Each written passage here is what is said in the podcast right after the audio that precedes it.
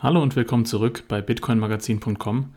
Wir lesen heute einen Artikel, der den Titel trägt Bitcoin rettet die Umwelt. Mining kann Gas aus Müll in Geld verwandeln. Der Artikel ist eigentlich auf Englisch erschienen auf bitcoinmagazine.com und hatte auf Englisch den Titel Landfill Gas Bitcoin Mining can turn gas from garbage into money und er ist geschrieben von Daniel Batten. Daniel Batten ist ein Klimatechnologieinvestor, Autor, Analyst und Umweltaktivist, der zuvor sein eigenes Tech-Unternehmen gegründet und geleitet hat. So viel sei also nur vorab gesagt zum Autor des Artikels und ich würde sagen, damit starten wir dann jetzt direkt rein. Also los geht's. Bitcoin kann helfen, eines der wichtigsten Umweltprobleme unserer Zeit zu lösen. Seit 2013 ist die Klimatechnologie in einem ähnlich erstaunlichen Tempo gewachsen wie Bitcoin selbst um 210 Prozent im letzten Jahr und um 20.933 Prozent seit 2013. Tatsächlich entfallen inzwischen 14 Cent jedes investierten Dollars Risikokapital auf die Klimatechnologie. Jetzt verschmelzen die beiden Welten, da sich das Bitcoin Mining nicht nur als die Art und Weise herausstellt, wie das zukünftige Finanzsystem der Welt gesichert wird, sondern auch als eines der wichtigsten klimatechnischen Angebote der Welt.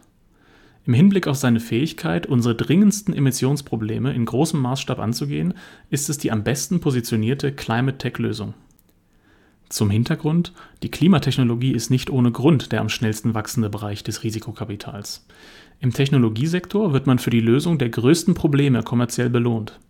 Die Verbreitung von Klimatechnologien deutet darauf hin, dass die Menschheit endlich erkannt hat, dass unsere wirklichen Probleme nicht ein Mangel an Retina-Displays sind, sondern ein Mangel an einem klaren Weg zu einem sicheren Klima. Mit den Klimatechnologieunternehmen ist es ein wenig wie bei der Maslow'schen Bedürfnispyramide. Einige konzentrieren sich auf die dringendsten Probleme, ähnlich wie Nahrung, Wasser und Unterkunft auf Maslows Hierarchie. Bei anderen geht es eher um die Nuancen weiter oben in der Pyramide. Wenn ich Menschen die Maslow'sche Hierarchie erkläre, sage ich oft, wenn sie nicht wissen, woher ihre nächste Mahlzeit kommt, dann wird die Selbstverwirklichung wahrscheinlich nicht ihre oberste Priorität sein. Vor etwa einem Jahr wurde mir klar, dass wenn wir unsere Überlebenstechnologie nicht in den Griff bekommen, die höheren Ebenen der Klimatechnologie zu spät kommen werden, um uns überhaupt zu helfen.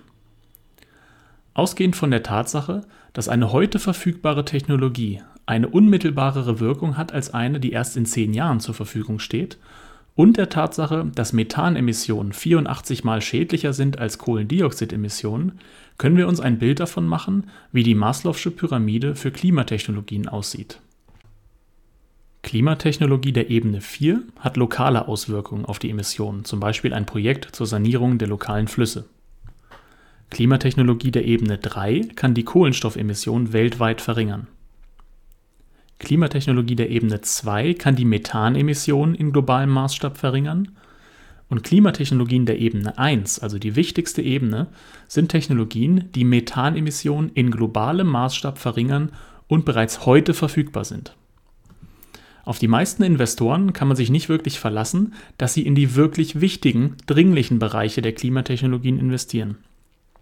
Der PwC-Bericht State of Climate Tech aus dem Jahr 2021 stellt beispielsweise fest, dass von den 15 untersuchten Technologiebereichen nur 25 Prozent der jüngsten Investitionen in Klimatechnologien auf die Bereiche entfielen, die über 80 Prozent des künftigen Emissionsreduktionspotenzials bis 2050 ausmachen in dem Bericht selbst wurde Methan nicht erwähnt, obwohl es mich angesichts der Aussage der Vereinten Nationen, dass die Reduzierung von Methan der stärkste Hebel ist, den wir haben, um den Klimawandel in den nächsten 25 Jahren zu verlangsamen, überraschen würde, wenn dies nicht ein neuer Schwerpunktbereich im Jahr 2022 ist.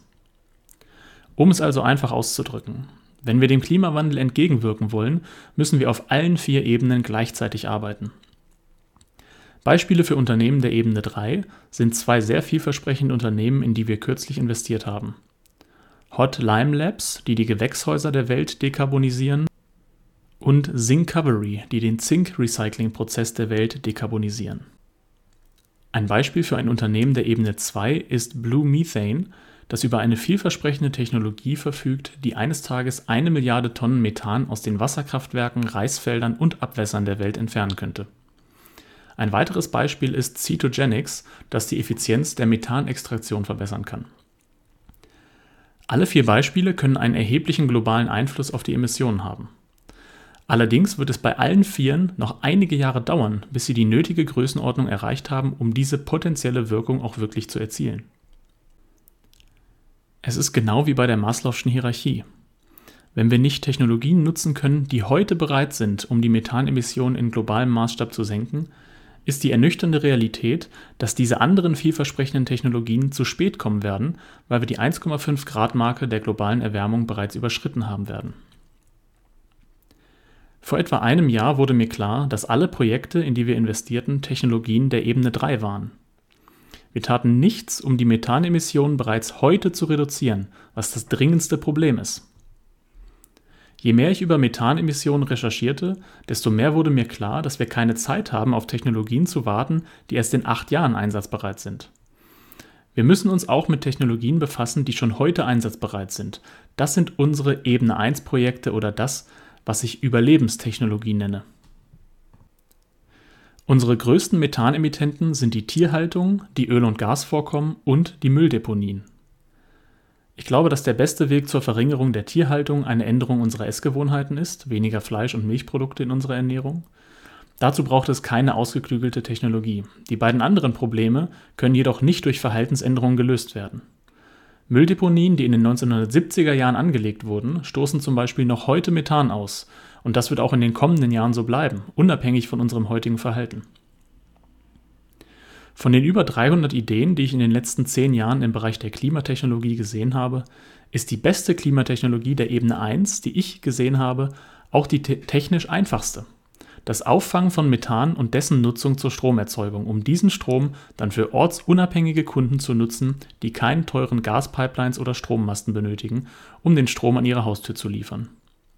Für die meisten dieser Mülldeponien ist das Bitcoin-Mining der einzige wirtschaftlich sinnvolle Kunde, der nicht standortgebunden ist.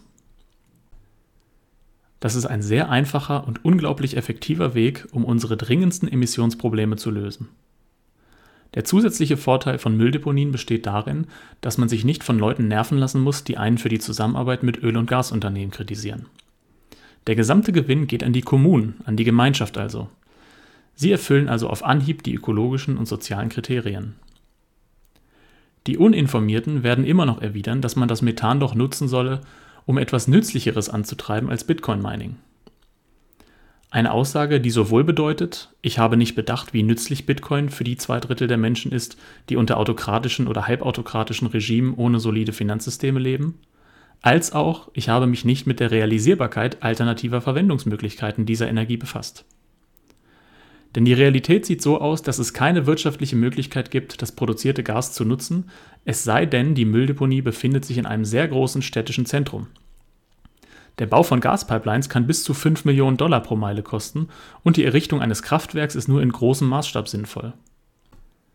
Für die meisten Mülldeponien auf der Welt bietet die einzigartige Eigenschaft der Bitcoin-Mining-Anlagen, ortsunabhängig zu sein, also die einzige Möglichkeit, das dringendste Umweltproblem der Ebene 1 zu lösen.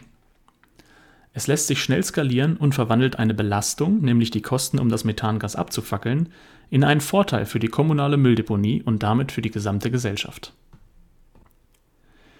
Ja, und damit sind wir auch schon am Ende des Artikels jetzt angelangt. Ich hoffe, ihr fandet ihn genauso interessant wie ich. Unabhängig davon, wie man jetzt zu dieser ganzen Klimawandel-Thematik steht, da gibt es ja durchaus äh, unterschiedliche Gesichtspunkte, das ist ja auch ein emotionales Thema. Aber ich denke, was der Artikel ganz gut verdeutlichen kann, ist, dass das Klimaargument auf jeden Fall keins ist, was gegen Bitcoin sprechen sollte oder gegen Bitcoin sprechen kann, sondern es ist im Gegenteil eher so, dass wenn man das Argument ins Feld führen möchte, dass es dann eher ein Argument für Bitcoin und für das Proof of Work Mining ist.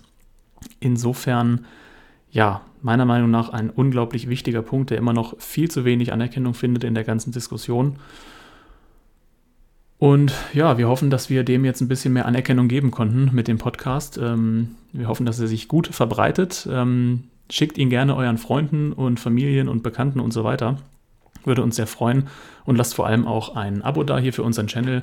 Denn ja, wir bringen jetzt in nächster Zeit noch mehr Content rund um Bitcoin und würden uns freuen, wenn ihr da wieder einschaltet.